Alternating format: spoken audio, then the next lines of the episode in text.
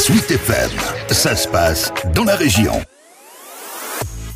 On estime entre 300 et 400 le nombre d'exploitants agricoles qui ont été impactés par la grêle sur leur culture ou leurs installations. À l'image de Thierry Gossaume qui exploite 45 hectares de vignes à Choussy sur la Haussée-Touraine. Et encore, il fait partie de la cinquantaine de sites en Loire-et-Cher qui bénéficient de dispositifs anti-grêle, ou plutôt pour la limiter. Et justement, ce mercredi matin, voilà que le vigneron reçoit une alerte de Météo France. Il doit rapidement allumer son système face à un nouveau risque de chute de grêle. C'est un générateur anti-grêle en fait, donc le principe il y a une bonbonne d'air qui est chargée à entre 6 et 8 bars, qui pousse, qui met en pression. Une solution d'acétone et d'iodure d'argent, qui est diffusée par un petit gicleur comme un brûleur de chaudière fuel. Et, et le produit est diffusé dans, dans une colonne et on enflamme et après ça monte dans les nuages pour dissoudre le, la grêle. Alors, on va mettre ça en route. Donc là vous allez enflammer, c'est ça? Oui.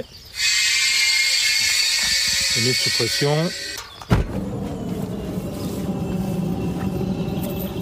La solution monte dans les nuages là, et puis le but du jeu en fait c'est que la solution d'iodure d'argent prenne possession du nuage. Le but du jeu c'est diminuer la taille des grêlons. Ça n'empêche pas la grêle mais ça diminue la taille des grêlons. Alors ce système a-t-il pu limiter les dégâts dimanche dernier? C'était mis en route à 14h pour un orage à 20h, sauf que le phénomène étant très intense, ça n'a pas suffi mais euh, il semblerait que si le système n'avait pas été mis en route, la grêle aurait été pire encore. Je vais vous montrer la plaque parce qu'en fait on a une plaque là de polystyrène qui prend les, les impacts je vais vous montrer celle de, de dimanche.